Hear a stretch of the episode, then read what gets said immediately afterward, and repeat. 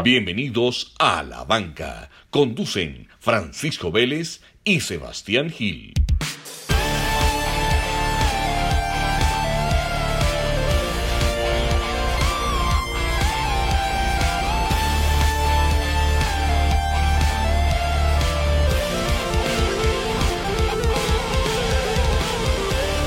Sebas, ¿cómo vamos? Pacho, todo muy bien, hermano. Eh, muy contento porque seguimos en una racha con unos invitados de muy buen nivel. Y de otro planeta. De otro planeta, sí. Y hoy seguimos con uno muy bacano, muy bacano, ansioso, ansioso de poderle preguntar, contemporáneo a nosotros dos. O sea que nos ha, nos ha, tocado vivir lo mismo, pero no hemos vivido lo mismo. No hemos vivido ni, ni el 5% de lo que ha vivido el hombre. Entonces, Presentémoslo, Sebas. Entonces vamos a presentarlo. Bueno, esperemos que, esperemos que le llegue esta introducción. Vamos a escudriñar una filosofía de vida más fuerte que su cuerpo, una mente digna de un Espartaco. Ha pasado por secuestros, crisis financieras, derrotas y una vida llena de victorias y gran liderazgo. Con ustedes, el Team Castro. Team, bienvenido. Gracias, gracias, Sebas. Eh, Pacho, muy contento de estar aquí con, con ustedes. Muchas gracias por, por la invitación. Bueno, yo creo que la, la primera pregunta, eh, sin duda, pues yo creo que, que, mucha gente pues te asocia con el, ya con el mundo fitness, el, el crossfit, eh, todo este tema pues de, de, los, de los gimnasios, pero yo pues en, en, lo personal, como te lo había dicho cuando te contacté, pues eh, me siento pues muy atraído a vos por la energía y todo, pero yo mis inicios en la bici fueron también en el BMX y tenemos la misma edad, entonces yo sí quiero que nos contes un poco, mmm, porque yo sé a mí que me atrajo, pero que cómo entraste a ese mundo, qué fue lo que te llevó al, al BMX. Al BMX lo que me llevó fueron los saltos. Yo era un niño muy inquieto, eh, y me gustaban mucho los saltos de los animales y los saltos. Y, y efectivamente me, me, mostraron el bicicross y vi los saltos y eso fue lo que me, me llevó al bicicross. Oye, empezaste muy joven, ¿cierto? Empezaste como desde los cuatro años en bicicross. Desde, desde los cinco años, sí, desde los cinco años. Yo aprendí a montar en bicicleta a los cuatro y era un totecito en la unidad y todo el día montaba y montaba y picaba la bicicleta hasta que un día fue un, un, un, amigo mi papá me vio montar, llegó donde mi papá me vio montar, le dijo, ve, lleva a, al, al, hijo a, a, a llevar a Tina Bicicross, que él, él, él, sirve para eso. Mi papá me llevó y fue amor a primera vista, como les dije, por los saltos. Y desde, desde el principio me empezó a ir muy bien.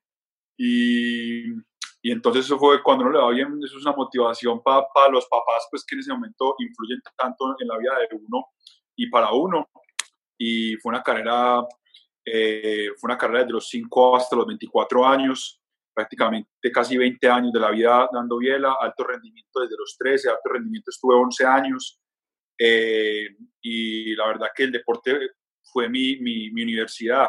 Yo digo que yo, yo soy lo que soy, estoy donde estoy gracias al deporte. El deporte me, me enseñó a vivir, me dio una mentalidad que, que se la debo todo al deporte y, y fue mi, mi, universidad, literalmente. Tina, y mencionaste los, los saltos de los animales. ¿Con qué animal te identificas? Yo, en realidad, me encantan todos los animales, ¿cierto?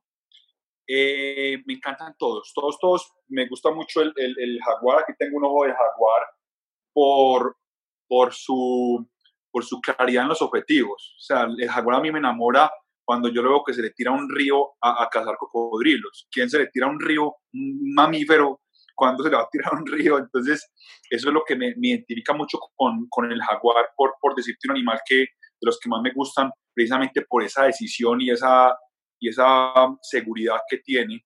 Por eso me, me identifico mucho con, con el jaguar. Chévere. Pacho, ¿usted qué animal sí. ¿Con qué animal? Con el león. Con el león. ¿Por qué? ¿Por qué?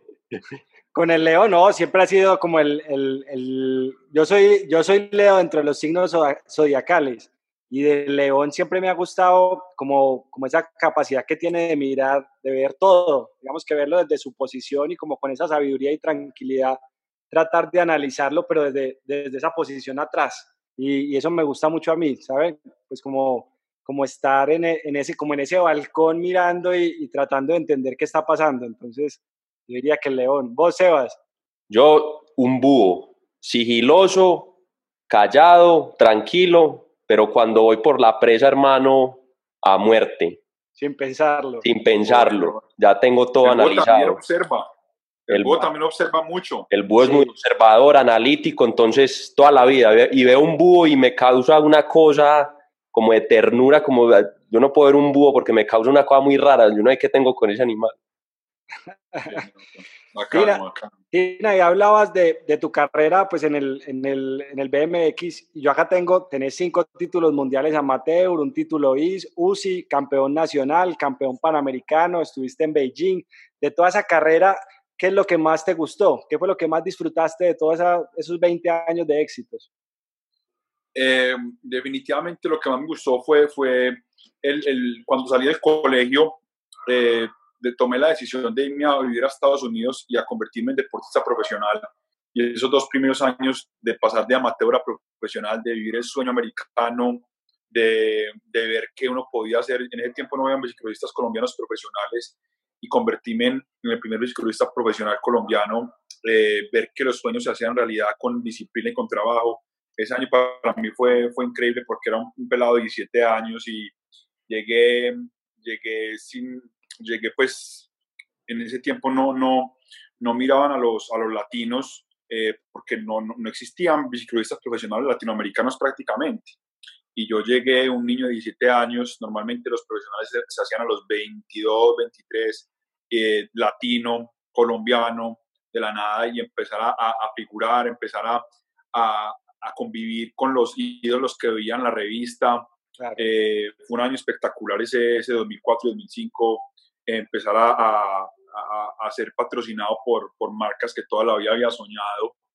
Esos dos años fueron los, los mejores de, de mi carrera por la experiencia que tuve y también porque el, 2004 fue un año en que gané el Campeonato Mundial UCI, gané todo lo que, lo que competía, el Campeonato Nacional Americano en semiprofesional, eh, el Campeonato Nacional Colombiano, Latinoamericano, Panamericano, gané todo ese año, entonces ese año fue, fue el mejor sin, sin duda.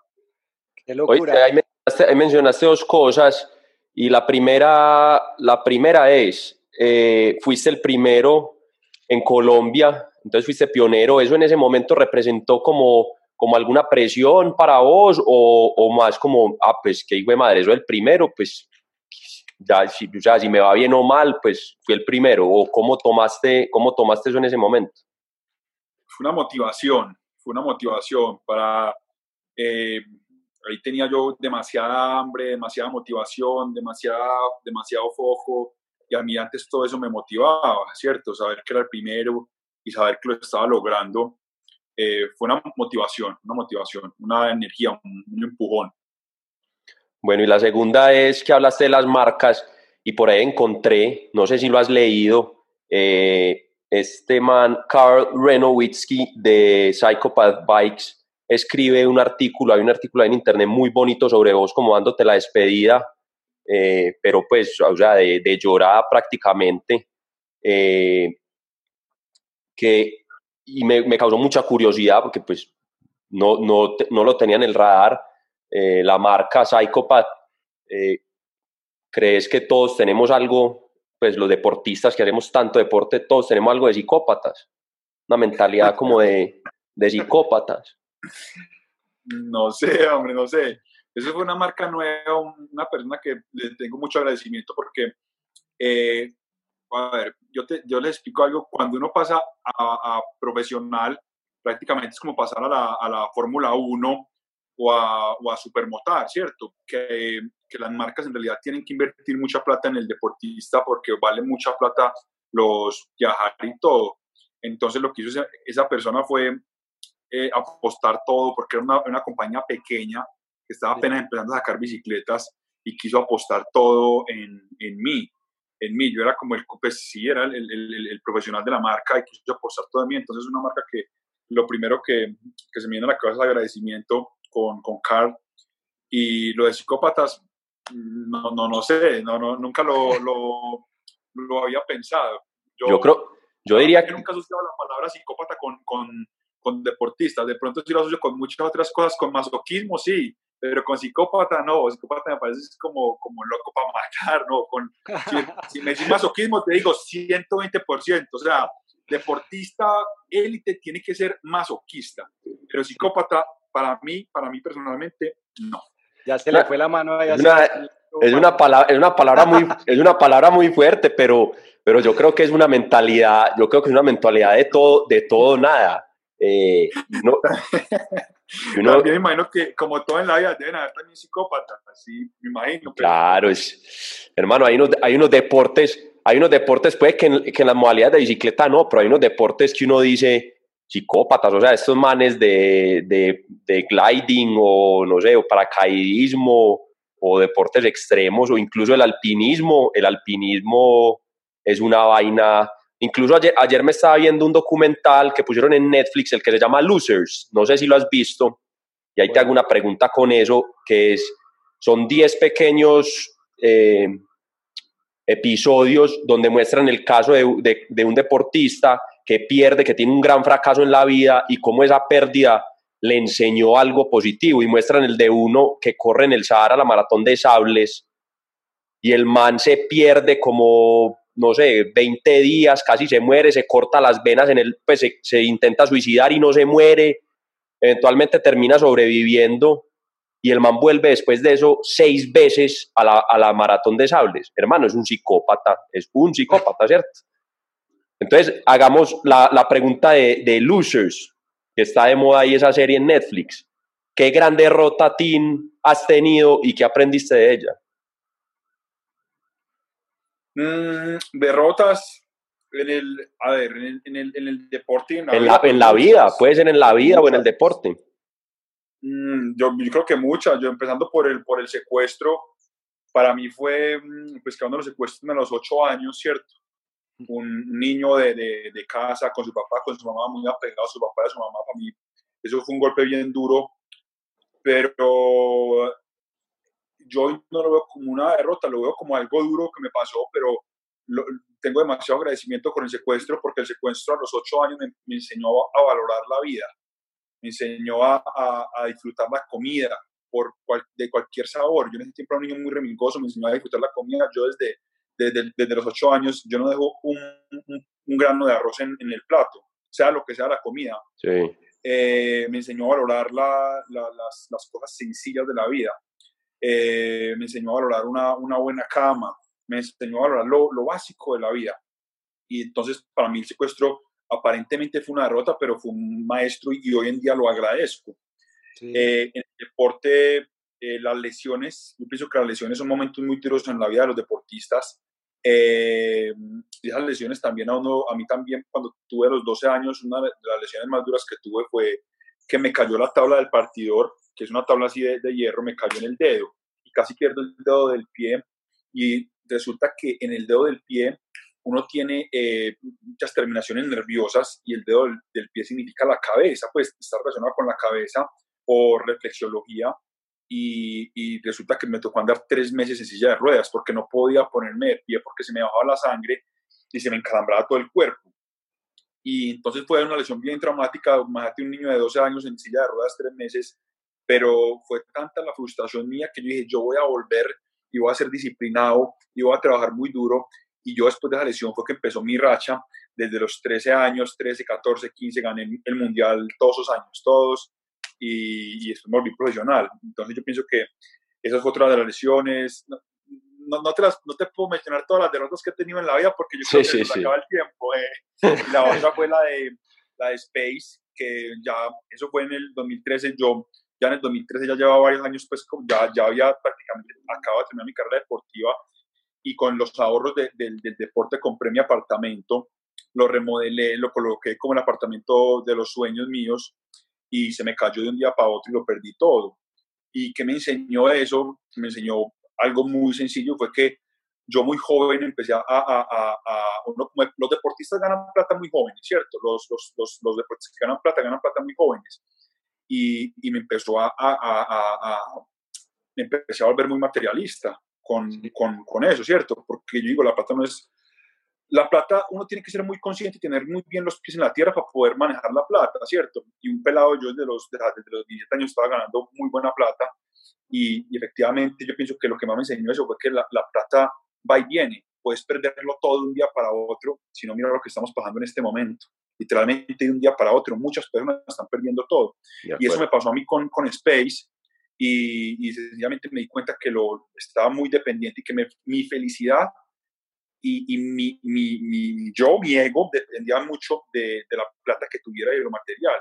Y sencillamente me quedé sin nada porque literalmente ahí se me fue todos mis ahorros y ya no estaba en bicicleta, ya no estaba produciendo igual. Entonces, eh, yo decía, ya no tengo para volver a comprar otro apartamento. Y yo pienso que eso fue lo que me enseñó a, a, a, a que mi felicidad no dependa de lo material no tiene nada de malo lo material, porque tener un buen carro, una buena casa, darse un buen paseo, no tiene absolutamente nada de malo.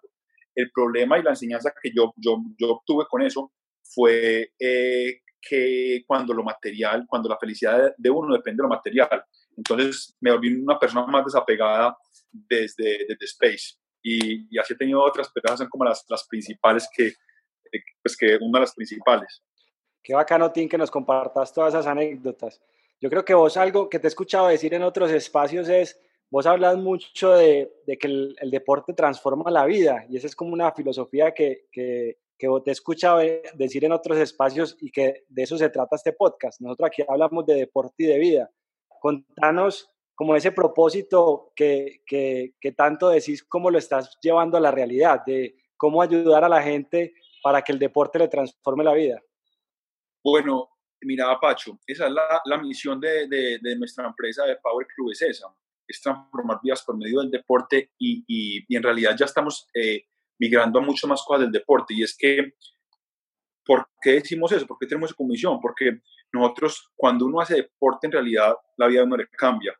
Eh, y la gente cree que es, que es solamente el cuerpo. Sí, el cuerpo cambia, pero las emociones, cuando haces deporte, hay estudios que demuestran que vos sos más feliz, vos tenés menos estrés, vos tenés menos ansiedad, vos tenés menos depresión, si me hago entender, tenés un mejor estado de ánimo, tenés más energía, descansas más, entonces por eso te, te cambia el deporte la vida literalmente, porque imagínate, si vos sos una persona, todos, todos tenemos, todos tenemos nuestro, yo digo nuestro relación con alguna emoción, unos somos más ansiosos, otros son depresivos, otros son iracundos, ¿cierto? y el deporte nos, nos las nivela todas. Entonces, sí.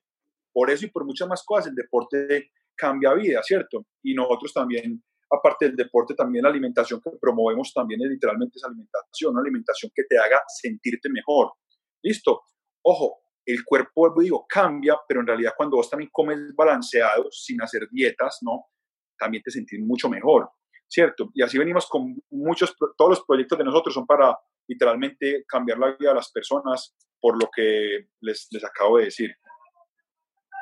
Bueno, ahí, ahí yo me voy a meter ahí en una cosa que estoy viendo y es que atrás tuyo hay un budita ahí en la, en la pecera.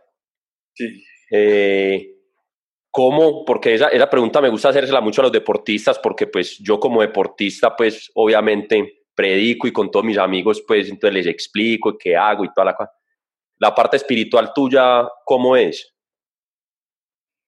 Eh, la parte espiritual mía, eh, creyente en Dios, demasiado, demasiado, eh, en Dios, en Dios, em, creo en todas las religiones, la verdad, pues como creo en Dios, creo que como que todas tienen mucho de verdad. Sí. Em, rezo, rezo, y oro mucho, todos los días por la mañana y por la tarde, rezo y oro, medito, llevo yo meditando ya, ya voy para dos años y les estoy dando muy duro, medito una hora completa por la mañana apenas me levanto y trato de meditar tan siquiera 20 minutos por la tarde.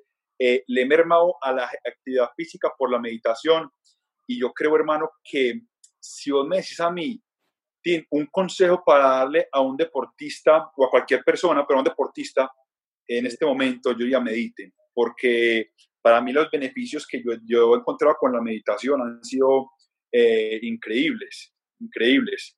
Eh, y, y, en la parte espiritual, creo mucho, eh, Sebastián, trato, pues personalmente trato es de demostrarlo con hechos, porque también me, me, he dado cuenta que la parte interior, todo, pero, pero que también si uno no realidad, realmente no aplica todo eso, no, no, no, no, tiene nada espiritual. O sea, yo te voy a colocar lo que me enseñó, por ejemplo, uno de mis, de mis, de mis maestros, y es, me decía, tú estás meditando para buscar tranquilidad, serenidad, todo, ¿cierto? Y llega tu hija y te interrumpe la meditación y la regañas.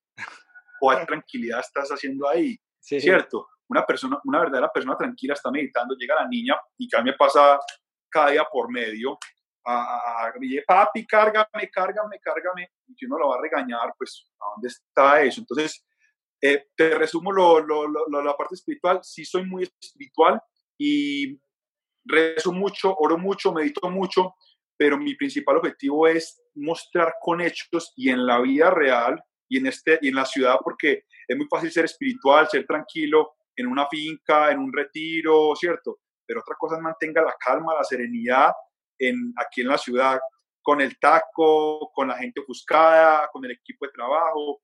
Entonces, para mí ese es el verdadero reto mío y, objetivo que yo tengo en la parte espiritual, es poder aplicar toda esa parte espiritual aquí en el día a día.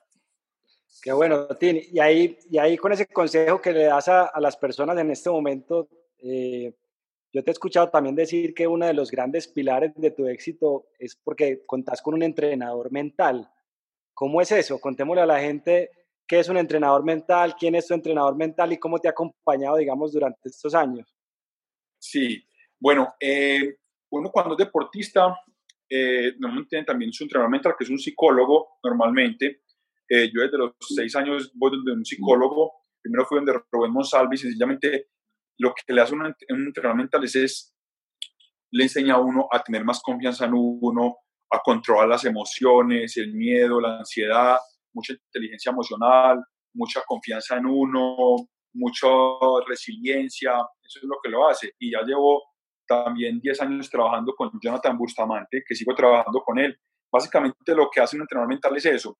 Y, y la mente, la mente, literalmente, la mente es la misma para todo. O sea, la mente del deportista, eh, o sea, una mente bien entrenada, bien fuerte, la puedes aplicar para todo, para el deporte, para tus relaciones personales, para tus relaciones familiares, para el trabajo, para la empresa, para, la, para, para el emprendimiento, eh, para, todo. Y eso es lo que le enseña a un entrenador mental, a, tener ese control emocional, esa confianza en uno, esa resiliencia. Y bacano, bacano que compartas eso porque, porque esa es una de las cosas que hemos hablado mucho acá y yo pues también lo, lo predico mucho. Yo tengo, yo tengo psiquiatra y también voy donde, donde otra persona que es psicoterapeuta, entonces en, en las, dos, en las dos ramas pues de, de la medicina me, mi apoyo, pues, porque el tema del entrenamiento es una, eso, eso, cobra, eso cobra un precio sin duda, pues, en la parte, en la parte emocional. Y la gente no cree, y la gente no cree, la, gente no cree. Ahorita que hablaste de, la meditación, eh, pues, la meditación es un debate que se puede quedar uno también aquí hablando qué es meditar, ¿cierto?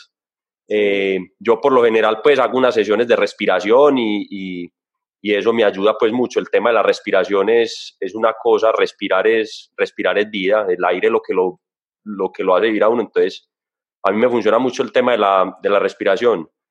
Oíste, Tim, eh, bueno, yo creo que una de las cosas más bacanas, más bacanas tuyas es, es eso, eh, la energía, como sos relajado, toda la cosa. Eh, ahora con todo el tema de los, de los gimnasios y, y sos pues más como eh, una figura pues pública y todo, estuviste en el tema del, del CrossFit, eh, ¿cómo fue? Porque la gente no dimensiona y yo sí sé lo que es eso, pero obviamente ni siquiera al, al nivel tuyo, porque uno, digamos, para explicarle a la gente, yo soy un man que, que sube en bici, y me quiero transformar en un contrarrelojista. Eso es un proceso, el hijo de puta. Ahora hablemos de un man que monta en bicicleta y le dio porque quería ser de los mejores en CrossFit. ¿Qué te costó esa mierda? O sea, eso es una cosa, eso es un proceso de cambio duro, duro. Sí, sí. Eh, pues ve, eh, el CrossFit es un deporte que es el deporte más completo que hay en el mundo, me atrevo a decir, porque maneja las 10 aptitudes físicas, maneja resistencia, potencia, agilidad. Entonces, yo ya tenía unas ventajas, ciertas ventajas por la parte, por ejemplo, la parte de fuerza y potencia de piernas, ya la llevaba ganada porque venía del bicicross y en bicicross trabajaban muchas pesas y mucha fuerza y potencia de las piernas, ¿cierto? Me faltaba era la parte del trote que yo nunca troté y la resistencia larga, porque nosotros somos pues prácticamente re sprint, ni contrarrelojero, no, sprinteros, sprinteros de, de velódromo, velocistas. Entonces me, eh, me, me, me, la parte de resistencia la tuve que trabajar y a la parte de fuerza de los brazos también me costó mucho porque pues uno en bicicross y los ciclistas pues sabes que no, y bicicross un poco más, pero igual uno con, con la bicicleta no trabaja mucho la, la, fuerza de los brazos y de los hombros, entonces me costó mucho eh, esa parte, inclusive por eso fue que no, no seguí en CrossFit, porque tenía un desbalance muy grande entre fuerza y potencia del tren inferior al tren superior. Yo fuerza y potencia del tren inferior tenía pues, estaba con marcas top mundiales, élites mundiales, y tenía una deficiencia casi del 50% del, del, sea, yo, te, le explico algo, si uno tiene una, una fuerza de, de, fuerza máxima de 100 kilos en las piernas, debe levantar 90 con los brazos, y yo tenía 90 en, los, en las piernas y levantaba 50 con los brazos. Entonces, eh, me costó, logré conseguir títulos nacionales, pero ya a nivel élite, a nivel mundial, eh, esa no puede conseguir la fuerza que, que necesitaba en el, en, la, en, la, en, el en, el nivel profesional. Duro, duro. Oíste, ¿te, ¿te, has visto el, hablando pues de ese mismo tema, te viste el documental de, el de Michael Jordan? Uf, no, hermano, eso es, me tiene, mejor dicho, violento que, que él habla, que él habla también ahí que él habla también ahí de, de, esa transformación, que él al principio era pues un man muy flaco, muy habilidoso, pero lo sacaban pues de fuerza muy fácil y él dice, no, no, no, no, no, a levantar pesas porque me van esa, me van esa, pues me están tratando es como un trapo, entonces el hombre... Sube 7 kilos casi que en 3, 4 meses. Sí. ponerse ahí al nivel. Una cosa impresionante. De acuerdo, de acuerdo. ¿Me están viendo ahí? No. ahí no te vemos, ahí te perdimos. Es que, espérate. Ya, ya. Tiene una pregunta. Eh, esas habilidades que estás contando, pues eso, eso ¿cómo, te, ¿cómo te fue en el desafío con eso? O sea, ¿cómo, ¿qué tan real es un desafío? Porque mucha gente dice, no, eso es en televisión, eso es muy fácil. Realmente todo eso que nos estás contando ya puesto en un desafío, sin comer, ¿cómo es el cuento? Eh, espérate que, un minuto. Eh, no, en el desafío es es todo, todo, todo, es todo real. Primero que toda la gente pregunta que si, si es verdad el desafío y yo que es más duro, porque normalmente uno en, el, en, la televisión no ve sino que, que aguantaba hambre a las personas y allá aparte del hambre que se aguanta es uno se aporta en casi todas las pruebas, eh, uno eh, huele muy mal porque no hay nada de aseo, no hay cepillo de dientes, no hay jabón, no hay desodorante, no hay máquina de afeitar. Entonces eso es algo bien duro pero es, es, lo mismo, uno ya viene con esa mentalidad, que esa mentalidad te sirve para todo en la vida, y también tenía las habilidades del CrossFit, que era como de todo, entonces yo pienso que esas dos cosas para mí fueron la, la, la, salvación, tener esa mente de, de, la que hemos hablado y tener esas 10 habilidades del, del, CrossFit, eh, para mí fueron mis, mis principales fortalezas en el desafío. Y hablabas ahorita algo de, Michael Jordan y yo pienso que eh, viene mucho a, este podcast Michael Jordan porque si, si uno se pone a analizar lo que estamos hablando, es un man literalmente con una capacidad mental, una inteligencia emocional impresionante. Yo me, me, me pucha, yo estoy enamorado literalmente de ese man porque uno, a uno que, a nosotros que nos gusta este, ese tema, yo me lo, lo miraba, miraba como sus, sus actitudes, su berraquera, su resiliencia, su disciplina, eh, me, me, encanta, me encanta la, la, la, mentalidad de Michael Jordan. Oíste, y por ahí... Se lo recomiendo que todo el mundo lo vea. Por ahí, por ahí uno de los compañeros dice, hombre, lo que ese man muestran en ese documental de cómo nos hacía bullying, de cómo nos presionaba, de cómo era, porque el man era ganar a toda costa y los trataba super, o sea, incluso pues para el que no entienda esa presión deportiva, dice, no, ese man era un hijo de puta, ¿cierto? Por ahí, hay un, por ahí salió pues como un pequeño resumen de los compañeros y dicen, no, no, no, lo que muestran ahí es el 10%, ese manera, peor, o sea, era a muerte. Ahí, ahí podría entrar la palabra psicópata. Lo, otro es que le encontraba una razón para querer comerse el mundo vivo. Entonces, que los Pistons lo empujaban mucho y era más fuerte, estaban, entrenaba. le salieron las noticias de que estaba apostando, tan campeonato. O sea, el, hombre se, se, motivaba a partir de, de, la desventaja, de la rabia. no, no, impresionante, ese man impresionante. Pero también, Sebas, decías algo que, que lo expresionaba mucho y todo. Y, y una frase que yo inclusive la, la posté en redes y decía, nunca les pedí a los del equipo que hicieran algo que yo no hiciera. Que yo no hiciera, sí, señor. sí, sí. Espectacular, imagínate, eso es un, un, verdadero líder. Yo te lo pido, pero yo lo hago. Una cosa bacana, una cosa bacana de esa época que de pronto vos nos, nos puedes contar, pues porque te, a, a, los tres no han tocado las, las dos épocas, y es que esos deportistas pues aparte que tenían una cámara pues encima todo el día porque era la única forma de, mostrarle al mundo qué era lo que estaba pasando, pero no había esa presión de las redes sociales, ¿cierto? Era gente que se hacía conocer por su talento netamente, así como vos estuviste en esa, en esa época. Y ya pues después te tocó el desafío, no sé qué, después el crossfit ya toda la hora de las redes. ¿Qué, ¿Qué diferencias has encontrado? ¿Disfrutaste más la época del BMX sin tanta lora? O ahora o, la, o no, no, me respondas políticamente, dime la verdad. No, no, no, ve, yo pienso que en realidad a mí me, eso es algo muy personal, ¿cierto?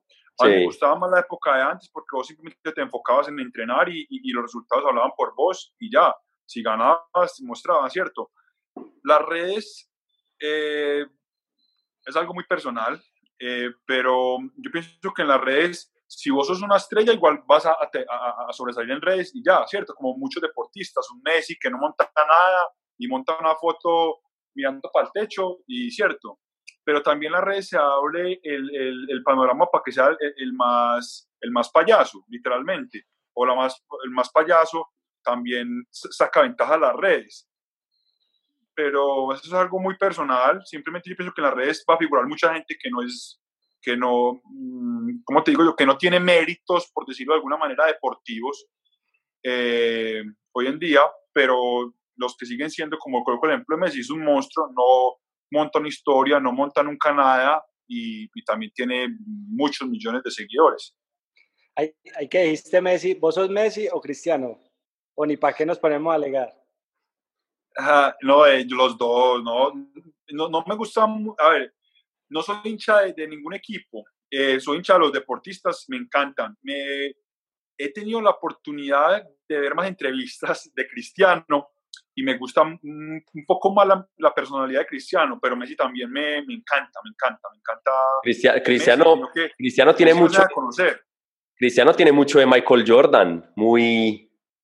Todos esa gente tiene que tener de Michael Jordan, todos tienen que tener de Michael Jordan, porque si no, no estuvieran ahí. O sea, créeme que no va a haber ningún deportista top, top élite que no tenga esa mentalidad, o sea, imposible. Sí. Yo nada más les digo aquí para meter aquí a, a, a, Mariana, nuestra campeona olímpica, Marianita, hola, Marianita en la, en la pista es, mejor dicho, eso es, la mentalidad de Mariana es impresionante, eso sí lo tiene que arrumar la ruma y uno la ve chiquitica, pero analicen bien a Mariana, una tan tierna, tan chiquita, tan dulce, tan respetuosa, y ella en la pista es, mejor dicho, vas por lo que va.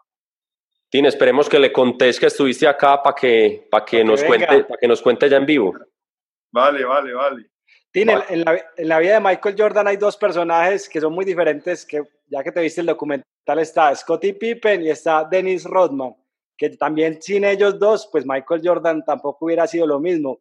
En tu vida, ¿quiénes son esos dos personajes? Ese, ese lado bueno, trabajador como Pippen o ese lado de pronto más rebelde, loco como Rodman? Pues yo siempre, ah, eh, eh, los deportes míos han sido individuales todos, pero como en la parte personal, literalmente el que me estaba llamando en este momento, que me hizo cuatro llamadas, es un amigo de los mejores amigos míos, eh, de los mejores amigos míos, que tiene esa parte loca y, y, y, malvada, se puede decir, ¿cierto? yo pienso que también tiene que tener uno, en realidad todas las tenemos, ¿cierto? Todos tenemos ese lado ese lado oscuro, por llamarlo de alguna manera, sí, pues, sí, sí. de la palabra, pero todos tenemos, ¿cierto? Nuestra, somos nuestra locura, nuestra locura. Y ese es uno de esos, de esos locos, pienso yo.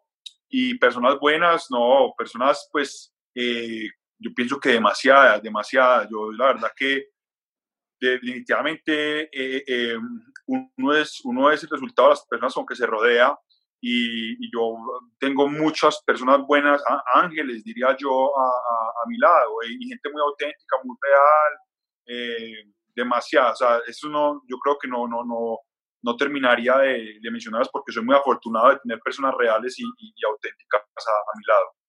Bueno, aquí, aquí ya nos dice que tenía una, una reunioncita, entonces, ¿para que vamos cerrando? Eh, haciendo preguntitas más, más rápidas, más banales. ¿Seguís montando en bici?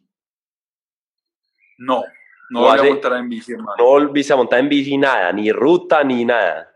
Ni montaña. Nada, nada, y me encantaba todo, me encantaba todo, la ruta, ciclomontañismo, el downhill, el bicicross, sino que eh, la, la, bicicleta es un, es un, deporte que quita mucho tiempo y y, la, y yo, pues personalmente, yo al, montar la empresa, eh, una de las pocas cosas que me queda es tiempo.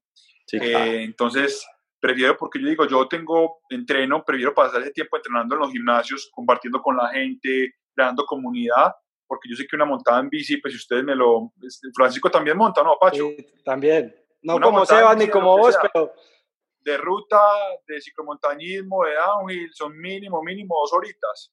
Entonces, en este momento, la verdad que, como te digo, tengo el tiempo bastante contado y, y prefiero, prefiero hacer el ejercicio en, los gimnasios, compartiendo con la gente y eso. ¿Lugar, lugar favorito al que hayas viajado? Mm, Santorini, Tulum. bonitos. No, Italia. No, lugares, hermano, yo pienso que esas son una de las cosas que más me gustan a mí y, lugares son, hay unos lugares impresionantes, pues por ahí por, por, por Chicanear y, y, Santorini, Tulum, Italia, pero yo te digo algo, a la finca mía Matasanos me, me, me, me, enloquezco, yo estoy, cuando me preguntan la cuarentena, que digo, estoy viviendo un sueño, estoy viviendo En, mi, en, la finca, ¿cierto? Claro. Eh, aquí el, el campo de Colombia me parece algo impresionante, impresionante el campo de Colombia, me parece espectacular. Sí, muy bonito. Ya de poquito estuve en, en, Providencia, hace como 15 años no iba y es otro de los paraísos que, que todavía tenemos aquí antes de que lo terminen de regalar porque muy bonito. Oíste, eh, comida, comida rápida. ¿Cuál es ese, ese, como dicen los gringos, ese guilty pleasure que tenés?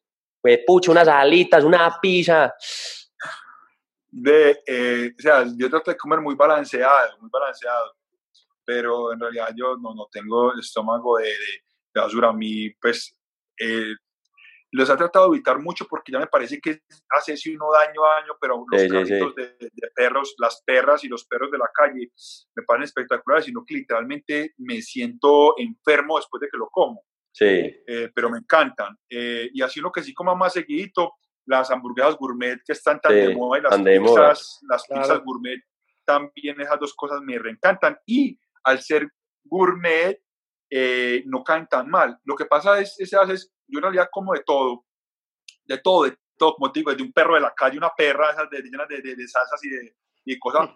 pero sucede algo, cuando, cuando uno eh, eh, empieza a comer balanceado, porque yo soy anti dietas, eh, uno, uno sabe lo que le hace sentir la comida, ¿cierto? Claro, muchas veces me babeo, yo, yo, este tema justamente se lo decía a mi amor, a mi esposa, me babeo por comerme una perra y todo, pero como que tanta la maluquera que yo sé que voy a sentir después que prefiero evitarla. pero bueno, es culpable, sí, esos perritos de perros y las pizzas y las hamburguesas me encantan. Pacho, Pacho, con esa risa está esperando que yo haga un chiste porque yo tengo un humor muy negro. Pacho está esperando que yo haga un chiste con eso que estabas diciendo, pero no lo voy a hacer, hombre, por... No, lo tiraste, ¿no? No, no. Hacelo, hacelo. No, no, puedo hacer ese chiste, no puedo hacer ese chiste por respeto, Yo creo que ya sabemos todos de qué estamos hablando, ¿no? Yo no puedo es con la pizza, hermano. A mí me puede pizza todos los días. No, la pizza es otra cosa. Uy, la pizza a un nivel muy, muy... Yo también. Uf, yo también. una buena pizza delgadita, hermano. Qué delicia. Y además uno que quema calorías y no tiene fondo. Sí, sí, si fueran nosotros, ¿a quién invitarías a este podcast? ¿A quién traerías acá esta conversación? A Michael Jordan. Uh, Uh, y lo anotémoslo. Anotémoslo, lo hacemos el primero en inglés, muy bueno. Sí, sí, sí. Ah, Bueno, Eh, no, yo en realidad, yo en realidad, hermano, a mí los, los cualquier deportista top, me encanta meterme a la mente de los deportistas, me encanta, me encanta porque son gente que literalmente tiene sí. mentalidad mundial, o sea, esa mentalidad, si uno la, la aplica a lo que sea, si, si tú aplicas una mentalidad de un deportista de a tu empresa, vas a poder tener una empresa de nivel mundial.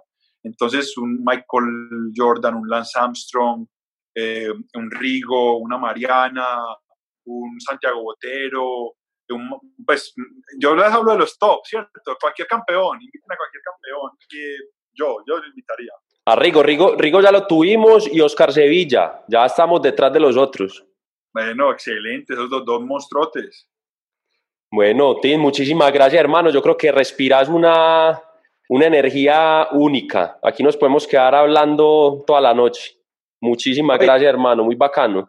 Tini, y casi que tenemos la misma edad y vos contás todas las historias, campeón, estuviste secuestrado, emprendedor, das conferencias, estuviste en el desafío, te pasó lo del space, mejor dicho, vos sí que has vivido en todo el sentido de la palabra, muy bacano tenerte acá.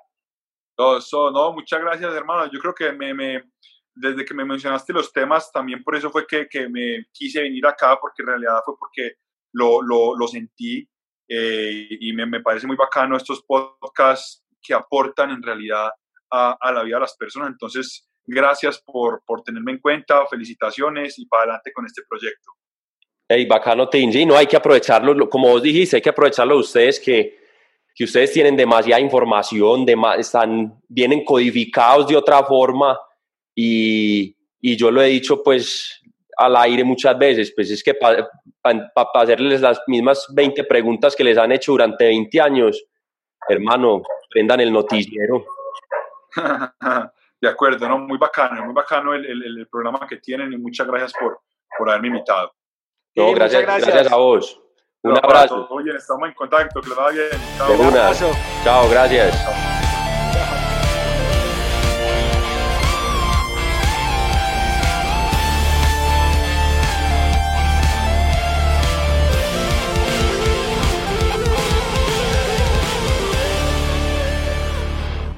Las opiniones expresadas en este podcast son responsabilidad exclusiva de los conductores y no representan las empresas para las que trabajan.